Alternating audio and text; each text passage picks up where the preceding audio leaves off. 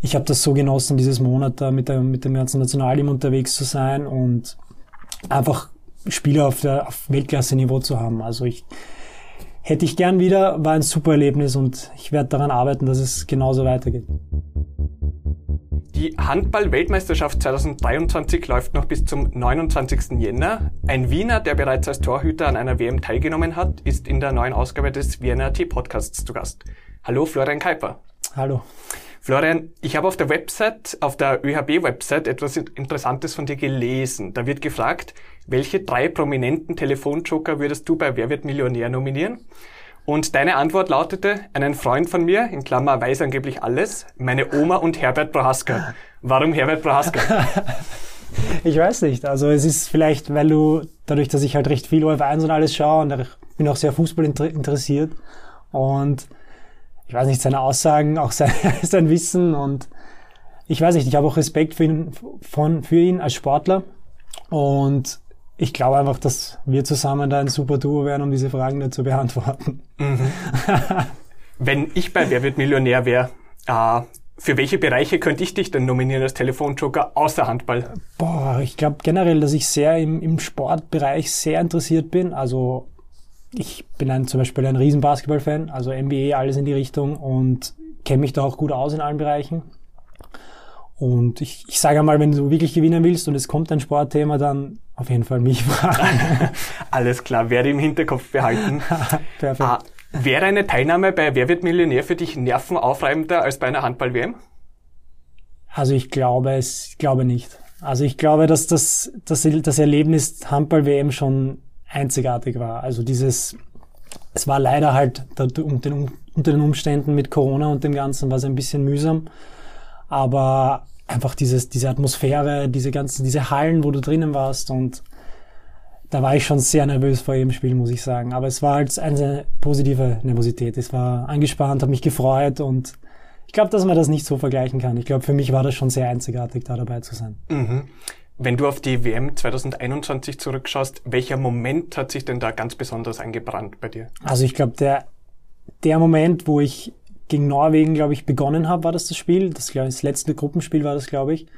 Und unser Teamchef, ich glaube, zwei Minuten vom Spiel hergekommen ist und zu mir gesagt hat, ja, du beginnst jetzt. Und ich mir gedacht habe, wow, ich hätte das schon gern ein bisschen früher erfahren, aber dieser Moment war so, ich freue mich jetzt einfach auf dieses Spiel und diese ganze, einfach das aufzusaugen. Und ich glaube, es ist als Sportler generell ein Highlight, wenn du bei einer Weltmeisterschaft, bei einer Europameisterschaft dabei bist.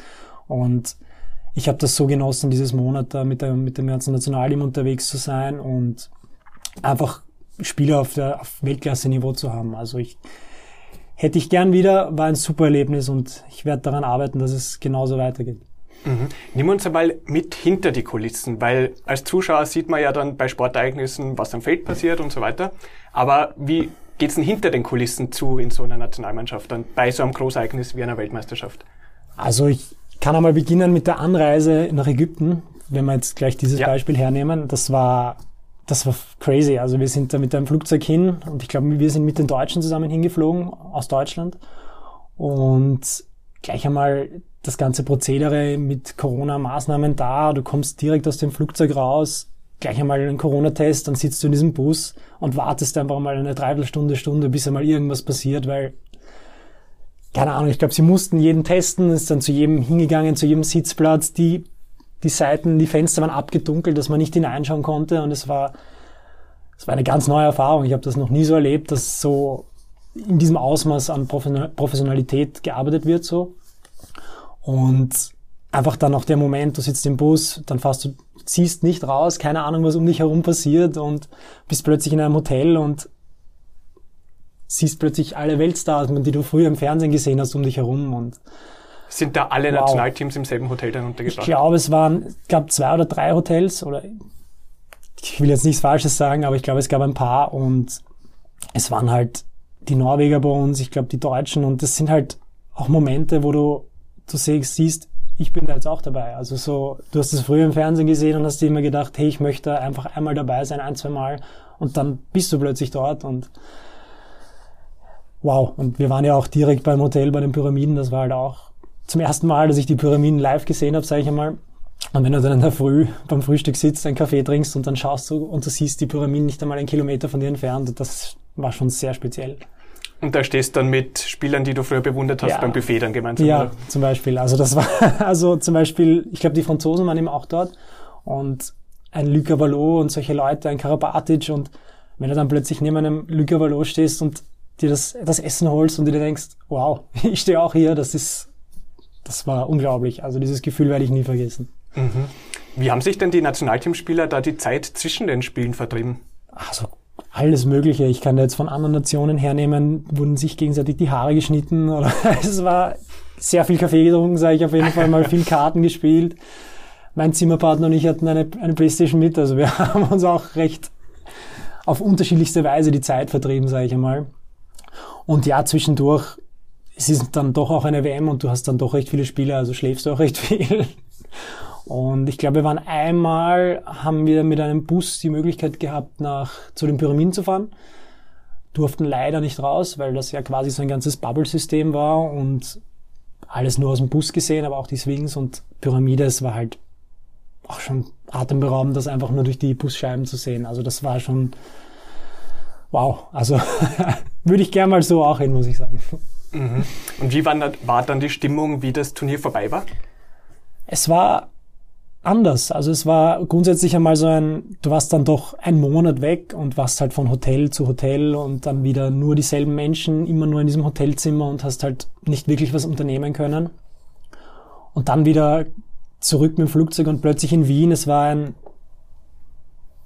ich weiß nicht, wie ich das genau sagen kann. Also es war halt so schon auch ein bisschen Erleichterung, dass du weg konntest, damit du einfach wieder mal einen Alltag hast, damit du wieder deine Freunde siehst, Familie und aber auch, ich war ein bisschen nicht enttäuscht. Ich fand es schade, dass es dann vorbei war, so auf die Art. Also es war dann einfach, ich hatte nach dem Turnier Lust auf mehr. Also ich, ich wollte unbedingt wieder sowas erleben und ja, wie gesagt, ich, wir waren jetzt eh auch wieder zwei Wochen jetzt im Jänner mit dem Nationalteam weg und es war kurz davor, wieder ein Lagerkoller zu werden. Nein, so schlimm war es nicht, aber, aber es war schon recht, wirklich cool, so, sowas wieder zu erleben. Also das, du kennst dann halt die Leute, du siehst dich beim Frühstück, sicher geht man sich auch hin und wieder auf die Nerven, das ist eh normal.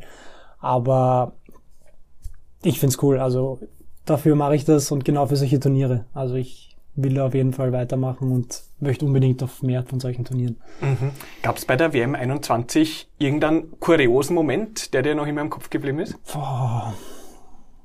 Kurios. Fällt mir jetzt gerade leider nichts ein. Wie gesagt, ich fand nur diese Oder irgendwas, wo ihr Tränen gelacht habt, weil irgendwas passiert ist? Boah. das sind immer schwierige nein, Fragen. Das sind immer schwierige ja. Fragen, ja. Ich bin jetzt gerade überfragt, weil ich überlege gerade, kurios. Na, fällt mir gerade nicht. Wenn wir vom Lustigen jetzt äh, nichts haben, dann äh, könnt ihr auch anders fragen, aber das ist dann eher die negative Seite, ob es irgendein Gegentor gegeben hat, was dir den Schlaf geraubt hat. Oh, ja, da gab's schon, also so direkt gegen beim Norwegen-Spiel auch, wo ich begonnen habe, gab es dann einmal einen 7 Meter, glaube ich, gegen, einen, gegen den Sander Sargosen und wie er mir da einen Heber reingegeben hat oder halt über mich drüber geluft hat, das war kurz so, das hätte jetzt nicht sein müssen, so auf die Art. Aber wie gesagt, das sind Weltklasse-Spieler, gegen die du spielst und habe ich akzeptiert. Kommt das beim Handball-Goalie überhaupt so oft vor ihm, dass man mit Gegentoren länger hadert, weil anders als ein Fußballtorhüter ist die Masse halt Ja, ich sage mal, grundsätzlich sollte es nicht vorkommen, weil du kriegst ein Tor, Ball raus und sollte sich sofort auf den nächsten Ball fokussieren. Also das ist ja gerade der Vorteil im Handball, dass du wieder Angriff für Angriff die neue Chance bekommst, dass du einen Ball hältst. Ich sage mal, wenn du im Fußball ein Tor kriegst, in der 40. Minute oder 30. und dann stehst du 50 Minuten herum und denkst über diesen Tor, über dieses Tor nach, weil nichts mehr passiert. Und das ist schon ein Vorteil. Aber es ist nicht leicht. Also ich sage mal, ich gerade ich selber habe auch oft Probleme gehabt, dass ich teilweise zu viel drüber nachgedacht habe oder ist jetzt schon besser geworden. Also es funktioniert jetzt auch schon viel deutlich besser als als früher. Aber ich glaube, es ist grundsätzlich ein Vorteil, aber es macht es nicht wirklich leichter. Es ist ja, ich glaube, es hängt, hängt dann von Torhüter zu Torhüter ab, wie man mit solchen Situationen umgeht. Und ich kann mal sagen, dass es bei mir schon deutlich besser ist als früher. Mhm. Wie hast du das geschafft? Boah, ich sag viel auch durch Trainer, die ich gehabt habe, die einfach gesagt haben, also gerade der, der Torhüter-Trainer, mit dem wir jetzt gerade arbeiten, bei West Wien auch, der Sandro Udic, der mit dem arbeite kenne ich jetzt auch schon seit zehn Jahren und sein super Charakter und wie oft er auf mich zugekommen ist und sagt, ja, vergiss den Ball, konzentriere dich auf den nächsten und irgendwann einmal versuchst du das halt zu verinnerlichen oder denkst dir halt, ah, okay, den hätte ich jetzt halten können oder nicht, aber das muss jetzt egal sein, weil jetzt kommt eh der nächste Ball dann gleich. Und manchmal gibt's dann wirklich Situationen, wenn da halt gar nichts in einem Spiel aufgeht, wenn du halt wirklich sechs Würfe hintereinander kommen und du bist dann fünf Bällen dran und sie gehen trotzdem ins Tor, dann ist das trotzdem nicht leicht, da drüber zu stehen. Aber im Großen und Ganzen sage ich, dass ich das jetzt schon mittlerweile besser mache. Mhm. Wenn du so auf deine bisherige Karriere zurückschaust, was war denn da der größte Rückschlag bisher? Boah, der größte Rückschlag war sicher 2020 bei der DEM, also dass ich da nicht dabei war. Da wäre ich schon sehr, sehr gerne dabei gewesen, gerade im eigenen Land. Das wäre schon sehr cool gewesen. Aber ich glaube auch, dass das ein bisschen so dieser, Wachruf will ich es nicht nennen, aber halt für mich auch so ein bisschen so ein, so eine, so ein Zeichen war so, hey, ich will das und ich möchte jetzt einfach beim nächsten Großereignis dabei sein und beim nächsten wieder. Ich glaube, letztes Jahr hat es ja, hat's ja leider nicht geklappt, wegen, da hatte ich ja auch Probleme mit dem Herz. Aber ich sage mal, dass das die Nicht-Teilnahme an der EM 2020 die der größte Rückschlag war bis jetzt. Mhm. Ah, du hast die Probleme angesprochen für unsere Zuhörerinnen und Zuhörer. Worum geht's da? Ah, jetzt bezüglich meiner ja. Gesundheit, ja, okay. Ähm, grundsätzlich habe ich, ich weiß nicht genau, wovon es gekommen ist, aber ich hatte ein paar Herzprobleme, Schwindeligkeits, Schwindel, Schwindel, Schwindeligkeitsanfälle, ähm, hatte Herzrasen und habe dann auch bei einem, ähm, wie heißt's? Oh, bin ich gerade dumm? Kardiologe? Belastungs-EKG, genau so heißt es. Bei einem Belastungs-EKG wurde, hat sich dann rausgestellt, dass äh, irgendwas nicht ganz rund läuft und habe dann auch jegliche Untersuchungen gemacht und das hat sich dann ein, zwei, drei Monate hingezogen. Zum Glück war dann nichts Ernsteres, aber ich glaube, dass die Pause da wichtig war, weil ich sage mal, gerade beim Herz bin ich dann schon eher ein bisschen vorsichtiger. Mhm. Und ja, ich, wie gesagt, diese Phase war nicht leicht. Und also ich, ich sage mal, für einen Sportler ist es nie leicht, wenn du drei, vier Monate nur zu Hause sitzt und der Arzt sagt, du darfst spazieren gehen, das war's. Und dann denkst du dir, boah, ich möchte mich unbedingt bewegen, aber du darfst halt nicht. Und bin aber, glaube ich, habe das ganz gut ver verkraftet und bin da jetzt stärker rausgekommen und habe auch wieder richtig, richtig Lust. Also Mhm. War es da jemals Thema, dass vielleicht die Karriere ganz vorbei ist? Vielleicht habe ich irgendwann mal kurz in meinem Kopf so drüber nachgedacht, ob was für andere Optionen es geben würde oder ich könnte ja das machen oder das, aber dafür liebe ich den Sport so sehr, dass ich da aufhören würde, glaube ich. Mhm. Und ja, das kommt nicht in Frage. Jetzt sind wir ein bisschen in die negativen Themen Nein, da reingeschlittert. Schauen wir auf was Positiveres. Ah, 2019 war dein erstes Länderspiel. Ja.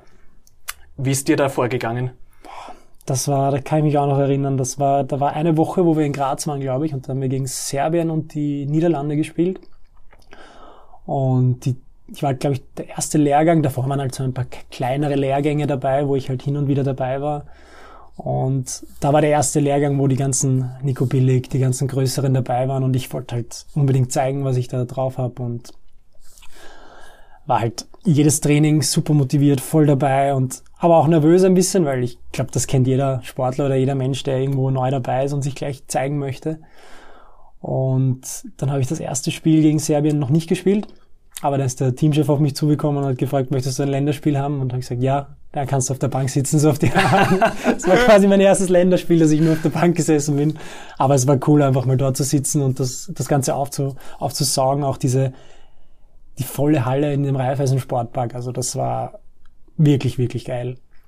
Und dann gegen die, gegen die Niederlande, kann ich mich noch erinnern, war, ich glaube, das Training davor vom Spiel, habe ich mir irgendwie so ein so hinten im Oberschenkel so leicht so ein, so ein Ziehen gehabt und habe mir gedacht, nein. Habe mich aber wirklich auch nicht gut bewegen können, das kann ich mich noch gut erinnern, aber ich habe mir so gedacht, nein, ich möchte jetzt unbedingt dieses Spiel machen. Ich, das, das kann nicht sein und bin dann auch reingekommen in dieses Spiel und ich habe halt nicht gewusst, was passiert jetzt und Hymne war immer so dieser Moment, wenn du dann so dort stehst, du singst und da fällt dann irgendwie so diese ganze Nervosität fällt einfach, weil du singst das mit deiner Mannschaft zusammen und spielst für dein Land und es gibt ich glaube, nichts Schöneres, als für sein Land zu spielen. Und dann auch noch, ich glaube, es war ganz gut, ich kann mich jetzt, kann mich genau erinnern, es war ein sehr gutes Spiel, glaube ich. Und bin dann, glaube ich, nach 20 Minuten reingekommen. Da war ich dann schon nochmal wirklich nervös, wie ich dann wirklich am Feld gestanden bin. Und ich glaube, es war, da ist mir ein, ein, eine Peinlichkeit passiert, das weiß ich noch. Ich glaube, der Ball ist von, von der gegnerischen Hälfte zurückgerollt und ich wollte halt rausnehmen und den Ball aufnehmen und bin halt einfach ausgerutscht und der Ball ist mir auf den Fuß geflogen und ich habe mir gedacht, scheiße, das ist mein erster Augenblick im Nationalteam, so läuft's. Aber danach hat dann eigentlich alles super funktioniert und ich habe dann, glaube ich, das restliche Spiel durchgespielt und war echt ein wirklich, wirklich cooles Erlebnis. Und ich glaube, es gibt nicht viele, die so in eine in ihre Länderspiel, in ihrem Debüt so performen und das war wirklich cool. Mhm. Ah, du hast ja nicht nur Nationalteam-Erfahrung, äh, dein Verein ist die SG Insignis Handball ja. West Wien. Äh, haben dich eigentlich schon mal Leute auf der Straße erkannt und angesprochen? Hm, Wenn es keine Eltern waren, dann von Spielern dann nichts. Also ich glaube. Das heißt, dafür reicht die Bekanntheit dann ich doch irgendwie nicht aus, Nein, dass das mal nicht. vorkommt. Also ich glaube, dass das. Aber du sagst noch nicht. Ich, vielleicht noch. Also vielleicht passiert es irgendwann mal, wenn wer weiß, was nächstes Jahr passiert oder mhm. in zwei Jahren, drei Jahren. Ich kann es nicht sagen. Mhm. Was wünschst du dir denn für die Saison für West-Wien noch? Ah, ich glaube, wir haben die Saison bisher wirklich, wirklich überragend gespielt bis jetzt und sind als zweiter Platz überwintert. Und ich traue dieser Mannschaft und ich traue uns da alles zu. Also wir haben jetzt, glaube ich, nächste Woche gleich ein recht wichtiges Cup-Spiel, wo wir, glaube ich, ins Viertelfinale einziehen können. Und ist auch eine Möglichkeit, einen Titel zu holen. Und ich glaube, jetzt, wo wir ein bisschen Blut geleckt haben, sage ich einmal, und einfach als zweiter Platz mit so einer jungen und geilen Truppe dastehen, ich glaube, will jeder Meister werden. Also es ist halt, ich, auch wenn du dann später im Viertelfinale bist, dann auch von der Meisterschaft, ich glaube, dann kenne ich kein Team, was nicht Meister werden will dann. Und ich glaube, wir haben auf jeden Fall das Zeug dazu, das zu erreichen. Wenn jeder die Leistung abrufen kann, die ja möglich ist zu spielen, sage ich mal. Mhm. Und wenn man von den Zielen mit dem Verein auf die persönlichen Ziele dann schaut, was gibt's da, was du dir da wünschst? Ja, also grundsätzlich will ich auf jeden Fall Meister werden in Österreich. Das war, ich glaube, ein Traum. Früher in der Jugend hast, hast du diesen Traum gehabt, du möchtest österreichischer, österreichischer Meister werden und bist es dann auch geworden, wenn du weil wir einfach gute Jahrgänge auch bei West Wien hatten und ich finde, wir haben das immer souverän gemacht. Aber im, im Männerbereich ist das dann schon was anderes und ich bin jetzt auch schon ein bisschen dabei und habe es leider noch nicht geschafft, einen Titel mit West Wien zu holen. Und das wäre schon ein Highlight. Also entweder Cupsieger oder Meister, wobei ich am liebsten beides diese Saison. Aber wie gesagt, ich würde echt gerne einen Titel holen mit West Wien und für mich selber, was die Zukunft bringt. Ja, also ich habe jetzt noch dieses Jahr den Vertrag mit West Wien und ich weiß noch nicht, was danach passieren wird. Also grundsätzlich war immer mein Traum, irgendwann einmal ins Ausland zu gehen. Und ich werde mich da jetzt auch mal zusammensetzen mit allen und ich hoffe, ich schaffe dieses Ziel und möchte es jetzt auch und ja, hoffentlich. Gab es da irgendein Land oder ein Verein im Ausland, der dir früher immer vorgeschwebt ist? Boah, also ich war immer ein riesen THW Kiel-Fan, einfach nur wegen meinem Idol damals, den Thierry Omeyer. Das war immer mein, ich glaube, ich habe vier oder drei Dressen von ihm zu Hause gehabt, habe mir jedes Spiel angeschaut und das war schon der Verein, also wenn man sich im Handball ein bisschen auskennt, sagst du, THW Kiel ist so der Verein in Deutschland, das, da möchte ich hin oder Barcelona in Spanien, da gibt's es gibt so viele schöne Vereine und auch schöne Städte, wo man einfach hin, hin möchte, sag ich mal. Und ich weiß auch nicht, ob es jetzt für THW Kiel reicht oder für Barcelona. Aber wie gesagt, einfach mal ins Ausland. Also ich irgendwas Neues erleben einfach und auf einem auf diesem Niveau Handball zu spielen, wo du keine Ahnung, wenn ich jetzt vom Nationalteam zurückkomme, denke ich mir, wow, das ist schon was anderes wieder, als wenn du jetzt wieder in die österreichische Liga zurückkommst. Das ist halt, und ich, und ich möchte es einfach und möchte schauen, ob ich mich da auch beweisen könnte, zum Beispiel. Also, schauen wir mal, was passiert. Ich weiß es noch nicht, aber wäre auf jeden Fall ein Traum. Mhm. Und wenn wir abschließend nochmal aufs Nationalteam schauen, mhm. was gelingt dem Nationalteam in Zukunft noch und welche Rolle wirst du dabei spielen? Äh, ich glaube, dass wir eine super Mannschaft haben. Also da kommen super Spieler nach. Also gerade mit dem Hutti jetzt, mit dem Hutacek, der jung jetzt schon in Deutschland auch für Furore sorgt und mit dem Nico, dann mit dem Seppo auch, Tobi. Also wir haben eine super Mannschaft. Ich glaube, Robert ist auch noch da. Und ich glaube, dass wir uns auf jeden Fall für die Euro nächstes Jahr qualifizieren werden. Und wie gesagt, dass, wenn du bei einer Euro bist, dann möchtest du auf jeden Fall mal in die Hauptrunde kommen. Und von da an, ich glaube 2020 war der neunte Platz da. War eh, glaube ich, das, das Highlight und die beste Platzierung oder ich weiß nicht, acht oder neun, ich weiß es jetzt gar nicht mehr. Und ich glaube, sowas zu toppen wäre natürlich wieder das Ziel. Und ich glaube, die Qualität ist auf jeden Fall da. Man muss halt nur umsetzen. Und wenn du, wenn du gefragt hast, was meine Rolle dabei ist, natürlich möchte ich beginnen, natürlich möchte ich spielen und möchte jedes, jedes Länderspiel aufsagen, was ich nehmen kann. Aber wie gesagt, ich glaube, wir haben da jetzt so ein ganz gutes Dreier-, Vierer-Radl beim Nationalteam an Torhütern und die alle eigentlich ein sehr gutes Niveau haben und ich glaube, es spielt halt immer der und es soll ja auch genauso sein, der gerade am besten in Form ist und bei dem es am besten läuft. Natürlich hoffe ich, dass ich da zu der Zeit am besten in Form bin, aber wie gesagt, man kann das nicht, man kann das jetzt nicht voraussehen, was passieren wird. Ich werde alles dafür tun, dass ich genau an die, zu der Zeit in Form bin und dem Team genauso helfen kann. Alles klar, dann bedanke ich mich vielmals, dass Sehr du dir die gerne. Zeit genommen hast für uns und wünsche dir alles Gute für alles, was vielen, noch ansteht. Vielen Dank. Danke, danke.